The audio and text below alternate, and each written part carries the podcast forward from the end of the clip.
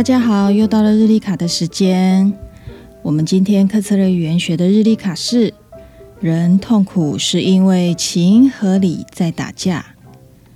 每个人都既有理智也有情感，但有的人不纠结，有的人却不停在纠结，因为他的情和理在打架了。理智和情感就像白天和黑夜，男人和女人。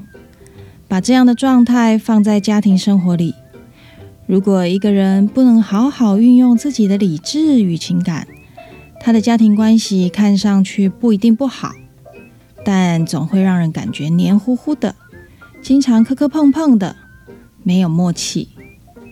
这个默契要从哪里来嘞？如何让我们的情和理不打架？其实很简单哦。给我们的理智和情感定一个合适的位置，也如同是在生活里做好自己的序位和界限。在生活中，我们在带领孩子的方法上要做什么样的调整呢？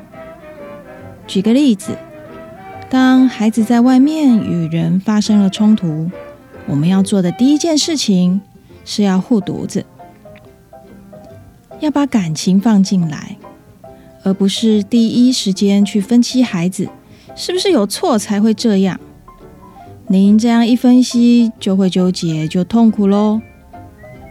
然后呢，我们再把理智带进来，去调查这件事因何而起，孩子在这件事里的做法是否妥当。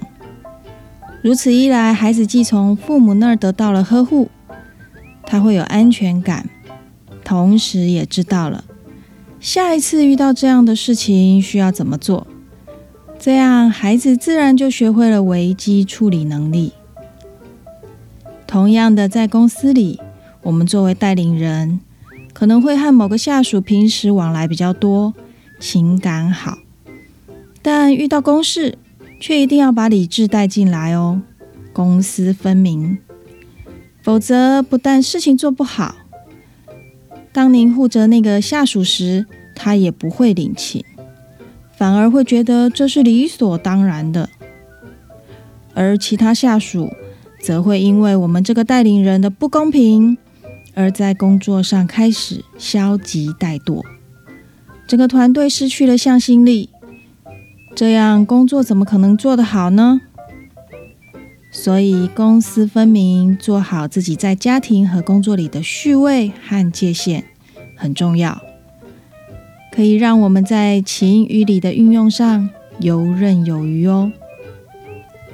好的，今天就先说到这儿，我们下次再见喽。